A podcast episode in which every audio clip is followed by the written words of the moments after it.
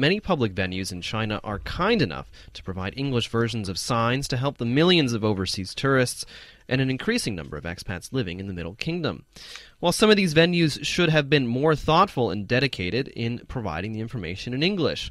Recently, a number of English language signs in Shanghai's Zhongshan Park have been taken down after being described as gibberish by internet users. So, would you guys say that there's um, a serious problem of bad English or, or Chinglish signs in China?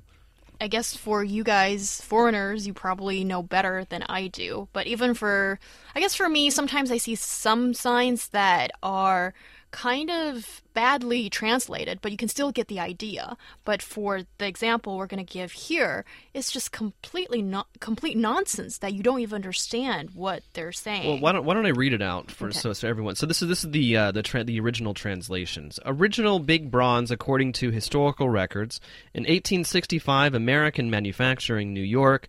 Originally shipped in 1881. Originally in the public concession will fire lookout as Shanghai's first fire bell displaced to park in 1922. For visitors to watch in 1958, in the steel making lose whereabouts during the clock, according to the historical records of generic. Whatever that means. Uh, so Should, should I it's a- read it slower? No, no, no, no. I think I got it. It's a big bronze bell, and it was made in 1865. Came to the park in 1922, and something happened in 1958 that I don't understand. There's a 19 fire, maybe. Uh, went missing in 1958, okay, apparently. great. Yeah, I Well, got A- it. but- and and the bell on display is a replica. ah, Okay. Well, it just seems like internet users are not satisfied with this, I would say, nonsense that's been put on this plaque. And they're saying that this is pure nonsense, this is shameful, and adding that the it resembled the work of a junior middle school student. Who used Google Translate? Translation. Right. Yes. I don't think anybody was employed for this. It seems just to be, you know, a t- one second translation from Google Translator. That's Yeah. what I think it is. I would agree that it, the translation is maybe not pure nonsense, but definitely nonsense because I can't understand it fully. I would I would say even- it's not shameful, but it's maybe embarrassing, and that uh, it doesn't really resemble the work of a junior middle school student. It resembles the work of Google Translate. Right. No, I mean even because because if you look at it, um, it, I mean maybe, maybe our listeners can go and find the text, but um, there's a lot of commas. Right, Right. and, and in Chinese, um, there's in in you know the written Chinese they use a lot of commas. They actually use very few periods compared compared to English.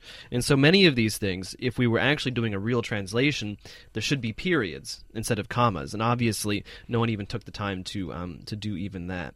But um, I think you know any foreigner who's been living here long enough, or any any any Chinese person who has a high enough level of of English, will have seen quite a few of of these types of um, I don't know travesties of of the uh, you know. Uh, Crimes against the English language, I suppose you might call them. But do you guys have any other examples that come to mind? Well, one is um, the English translation turns out to be hoe machine building. And what does that mean? That means 候机厅. So basically, it is the terminal where you wait for your, um, you know, I, I think it's Airplane. depar- departure. It Yeah. should be departure. Yeah. Now, uh, the, the, So- the funny thing about this is, is that "ho" sometimes in English is actually is actually uh, slang for the word for for a prostitute. Yeah, so I made sure to emphasize that, emphasize on that, and um, you know, it's just all very ridiculous. So I have to wonder what a hoe hoe hoe machine is. A hoe machine building. like a place where they create where they make But- robot hoes. I, maybe, but I think the problem with that translation is that they tried to translate each character separately, mm-hmm. and Again, J- Google Translator. right, and like okay, so G means machine, and low is like a building, but maybe there's no translation for just hoe. Right. It, it turns out to be the case, and this was in Chengdu, um, and there are some other examples. But okay, it's not Like- just in Chengdu. That's at the Chengdu International Airport. uh, come on, you guys. You've there are so many foreigners in China. It would be easy to pay somebody like a hundred kwai to They're just tell me but, if it's but right. that's that's the problem. E- Either either this this is the way it works in China. Uh, someone says, "Okay, boss, we need to translate this." Okay, great. Um, how much is it going to cost? It's going to be a, a hundred MB for, for for total. Great, go ahead and do it. But we're not really sure about the quality. Well, do you know any foreigners? No, I don't know any foreigners. Well, okay, then just get a Chinese person. Yeah. I, I think it's just uh, sometimes this is done very hastily, last minute, and I just can't believe why people would not even put in that extra little part of effort to check with an English person, and it's Right. really not that difficult. And just- for, I for these public signs, I can't imagine the budget is so low that you couldn't hire no, somebody that's, to. That that's my point. I mean, it's not. I mean, yes, sometimes it is a question of budget because if you ask a foreigner, especially in Beijing, I mean, the going price is going to be higher, obviously, than it is going to be for a Chinese person. But I mean, the the number of times where I've I, I've been uh, approached to you know do translation work or do polishing work or teach English classes just on the street. Yeah. Right? Or being introduced from a friend of a friend of a friend of a friend of a friend because this is the only way that they can actually find a foreigner to do any work for them. Well, right. our WeChat listener Shou Wang Na Pian Hai said that um, in uh, college campuses, it's quite um, frequently he can see that there are some very strange translations as such. 在过去，英语在中国的普及程度不像现在这么大，所以当时的工作人员可能更倾向于使用简单便捷的翻译软件。我认为也是中国人觉得小错无伤大雅，工作人员更加缺少的是知错就改的态度。Oh, well, actually, that clip was from uh, our WeChat listener, Jolyn.